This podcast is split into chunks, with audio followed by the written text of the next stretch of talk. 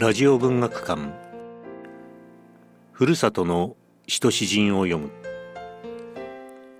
現在弘前市立郷土文学館では企画展追憶と郷愁の詩人一戸健三が開かれています。一戸健三は明治32年に弘前市に生まれ大正から昭和にかけて青森県師団の中心的役割を担った詩人です。今年のラジオ文学館は詩人一戸健三を敬愛した。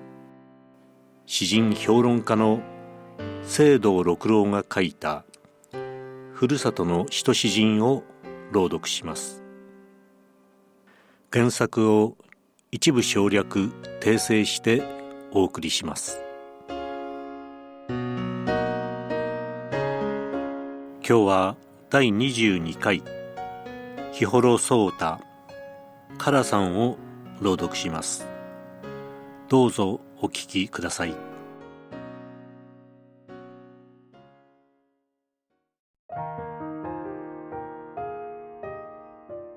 日幌壮太カラさん。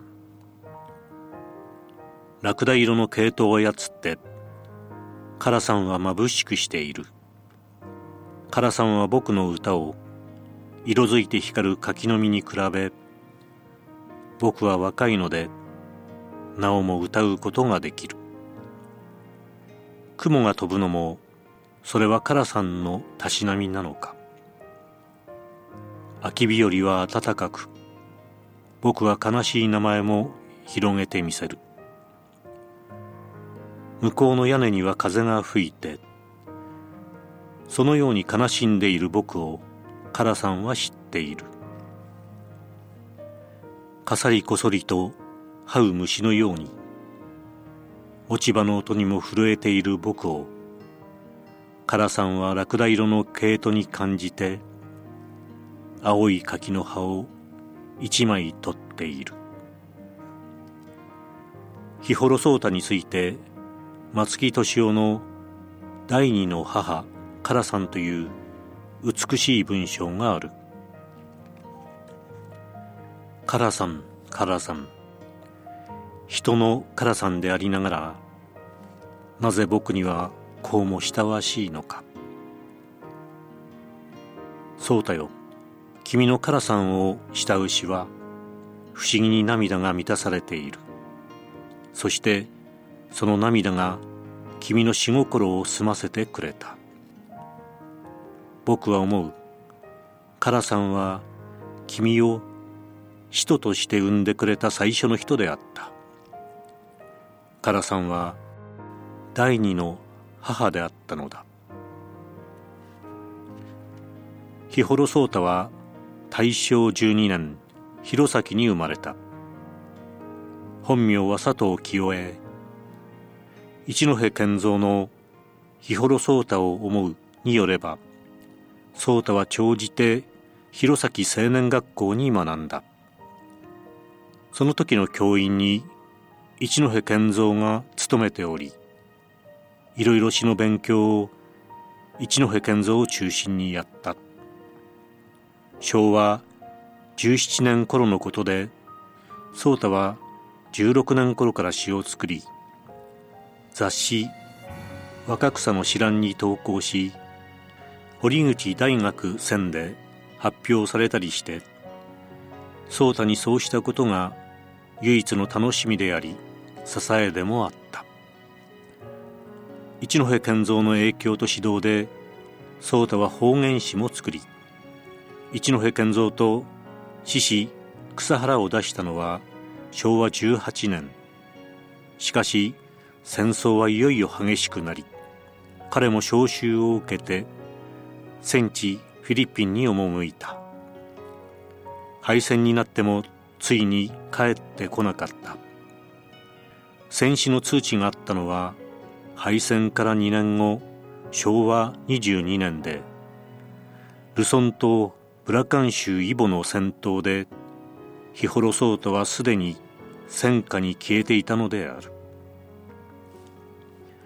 友人であった北島和夫の手で昭和24年に風の記者から詩集「青い記録」が刊行され日幌壮太の詩が広く紹介された。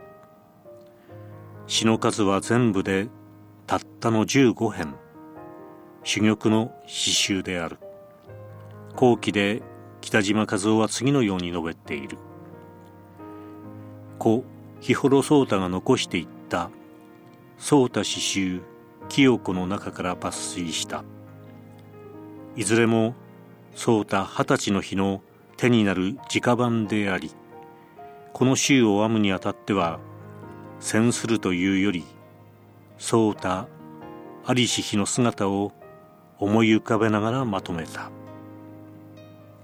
刺繍の扉には壮太の遺影が一枚入っている。スナップ写真である時壮太がいなくなったので詩人の秋村清英が探して津軽半島の蓬平海岸にいた壮太を見つけその時撮ったものだという。夏のかすりの着物を着て浜の子供たちと砂遊びに余念のない姿は壮太にふさわしい一様でそこにも詩人日幌壮太のありし日の姿がある。詩カラさんは優れた愛の歌であり愛歌でもある。痛恨を超えて神のような清純さを伝えずにおかない優しい心根は涙さえ誘う。そして表現力に優れ澄んでいてそれでいて生々しい人間の喘ぎを素直に訴えている。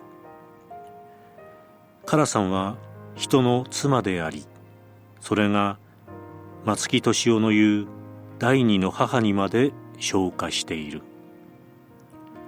容易ではないはずの苦悩が死が美しく純粋であるだけに強く感じられ白明と悲運が一層詩人の境外を寂しく伝えているように思われる。八戸の泉孝一郎よりも危うい。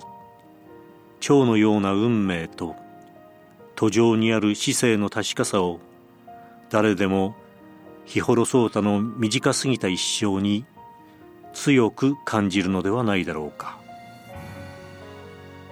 カラさんの詩にはまだ他に草稿やノートがあることが松木敏夫の文章でも知られるしよりナイーブな面を垣間見ることができる。日幌壮太はカラさんだけを歌ったのではない。春松府の女系詩潮風に言うの叙情詩は優れており22歳の若さで戦死しなければならなかった不幸が惜しまれてならない。